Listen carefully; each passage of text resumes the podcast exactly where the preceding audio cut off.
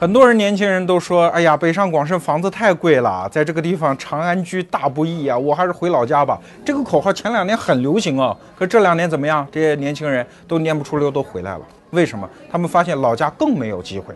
老家呢，真叫是人民政府啊，没有人啥事儿也办不成。相反，在北上广深这样的城市，它的制度建设相对来说比较规范。哎，你不必需要熟人，需要投亲靠友，你就可以正常的生活和工作，这是最大的区别。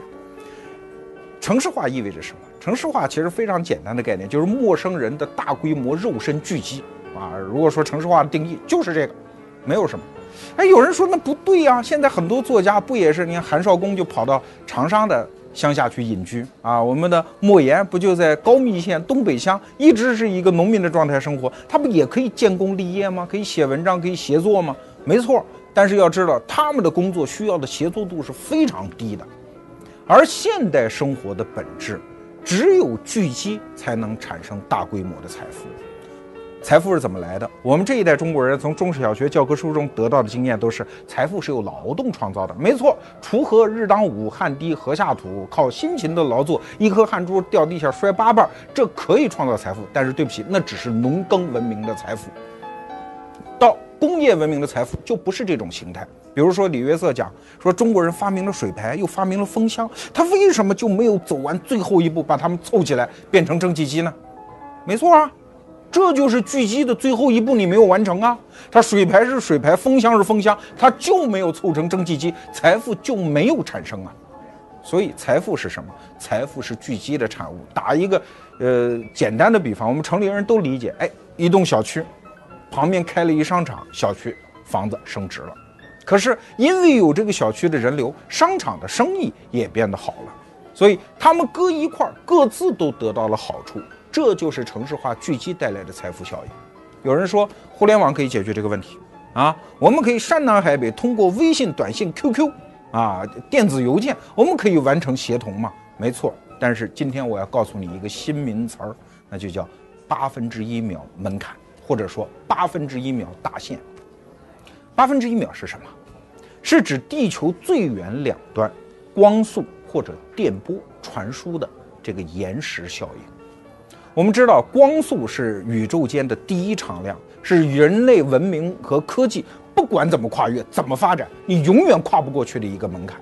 八分之一秒，也就是说，只要你通过电脑、电波、无线互联网等等，你进行联系。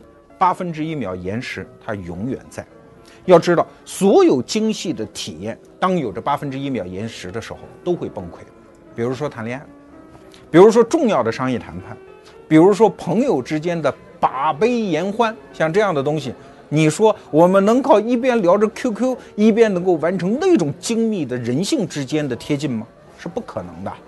啊，如果你不理解这一点，你去看看专业的游戏玩家啊。我生活中认识一群这样的小孩，他们那个游戏装备和我们理解就不太一样，他们是无法容忍各种各样的延时的。比如说，他们就坚决不会用无线鼠标，因为那带来的延时效应，对我们平时用电脑处理文档、看看视频的人是无所谓的。对他们来说，那真是不是分秒必争，是秒秒毫秒必争的这种游戏搏杀的时候，他们只用有线鼠标，绝不用无线鼠标。而且我还看过他们有一装备啊，一架子立起来，把鼠标线要搁在架子上，让鼠标线从空中到达桌面。为什么？就是游戏的时候方便，不能因为甩线影响了自己动作的这种灵敏。所以可见延时对于体验是一个多么重要的事情。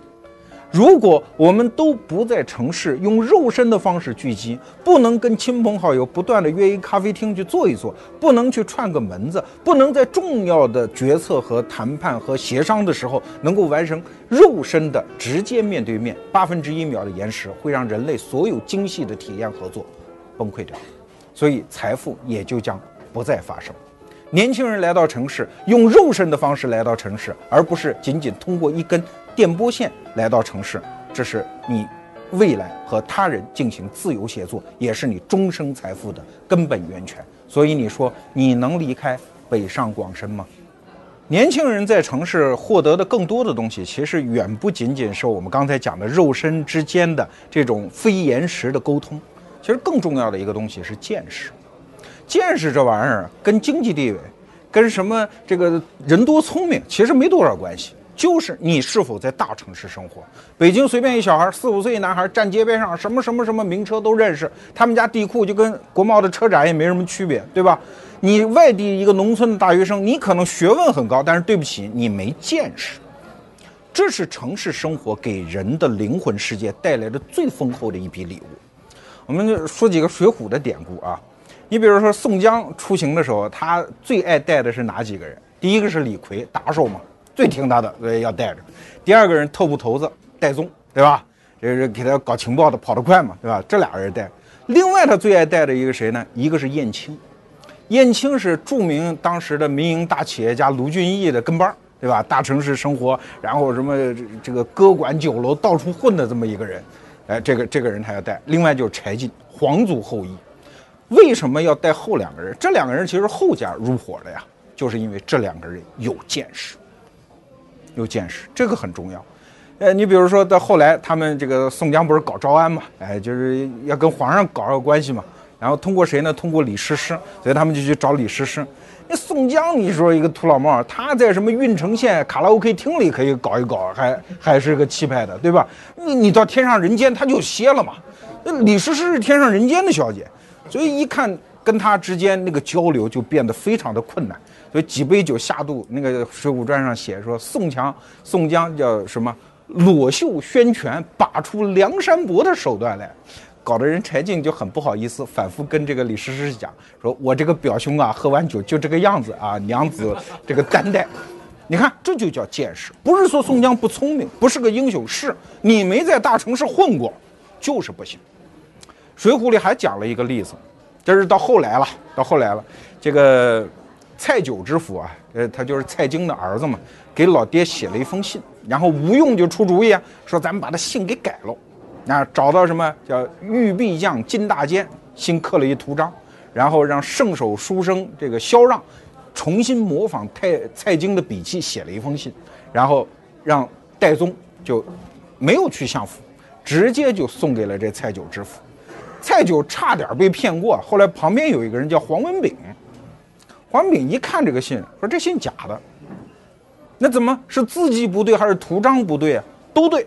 黄文炳说啊，他说你看啊，蔡京现在已经老太师已经当了丞相了，他怎么会用翰林蔡京的图章呢？此其一。第二，这是老爹给儿子写信，怎么会用蔡京这样的字儿呢？那这叫名讳啊！对儿子来讲，父亲的名字叫名讳啊。对吧？他肯定是不会用这个枚图章，所以此信有诈。那蔡九知府一听，嗯，有道理，说你把戴宗给我叫来，派太宗戴宗送送的信嘛。叫来之后就问戴宗，说你到我家去，这信是找谁送进去的？几日得了回信呢？戴宗没去过呀。要知道，他只是一般的一个看守所的小民警，他哪见过相府是什么样？说，戴宗说啊，我就在门口寻寻了半天，寻着了一个门子，啊，然后这个门子就给我递进去了，然后第二日就给了回书，我就带回来了。你看，小地方的人他是不可能理解在东京汴梁一个相府那种门庭若市的那个状态的，所以你看他用的词叫寻见一个门子，啊，写的相府这个门庭冷落，怎么回事？蔡九知府勃然大怒，说胡说。我们家所有到我们家送信的人，首先要找到李门子，李门子要送给张干办，张干办要送到里面的李督管，然后才能送到里面。随你多亲多近，必须三日才得回书，一定有诈，给我打，从实招来。你看，那这破了吗？你说怪戴宗吗？他没在东京汴梁生活过，他没有这番见识，所以管你是什么萧让的模仿字迹，还是金大坚的新刻图章，所有技术环节都没有错，但是见识上出了错，你最后所有的骗局都不能成功。啊，民间其实有很多这样的笑话，你比如一个农民，俩农民聊天，这是我在钱穆的散文里看到的啊，秦穆，俩农民吹牛，一吹牛说，我见过皇上金銮殿。那人说金銮殿什么样啊？说金銮殿啊那好，左边一个油条铺子，右边一个烧饼铺子。皇上想下来吃哪个就吃哪个，都不给钱的。啊，你看，一个农民他能够想象的世界上最好的生活就那样，啊，一个捡粪的坐路边上叹气，说他妈的，我要是当了皇上，这捡粪的叉子得是金的，啊，而且路两边的粪都得归我一人捡。啊，然后这个打倒四人帮之后，民间也有传说说江青腐败啊，那个老婆娘那不是东西，对吧？床头搁着一红糖罐子，床尾搁一白糖罐子，夜里起来都吃。对呀，当时老百姓觉得能吃上糖就是皇上娘娘的生活呀，他觉得江青就那样，这就是见识对一个人的妨碍。所以你说你能不留在北上广深吗？美国有一个学者叫芒福德，他写过一本书叫《城市文化》，他也在进一步论述就是城市对一个人生命的好处。其中书中有一小段算了一笔账，他说：“我们假设啊，一万个人能出一天才，对吧？但是在城市里，因为人多，所以出的天才就比较多。你如果是比较孤立的小群体，比如说乡村啊，那可能这个出现一个天才的时间就会变得非常长，要多少代才能出一个天才。”但这不重要，更关键的是，当你在一个孤立的小群落的时候，你是天才，你不没办法知道。比如说，你可能出现在一乡村，你可能具有绘画的天赋，但是你没有办法亲自拜访达芬奇，你没有办法去听陈丹青的讲座，你没有办法周六周日去跑到中国美术馆去参观，你根本不可能知道你有绘画的天赋。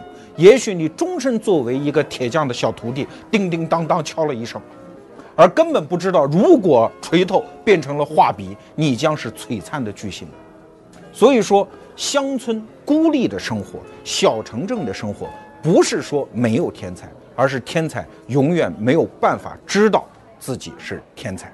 只有城市，它提供了大量的机会，每个人生命中的那个种子可以被激发、被照耀。然后才完成一次闪亮，所以不管北上广深的房价有多贵，居住有多难，北京的空气有多糟糕，道路有多堵，还是要留在这里，等待那种城市以及互联网社会的光芒，照耀到你的天才之上。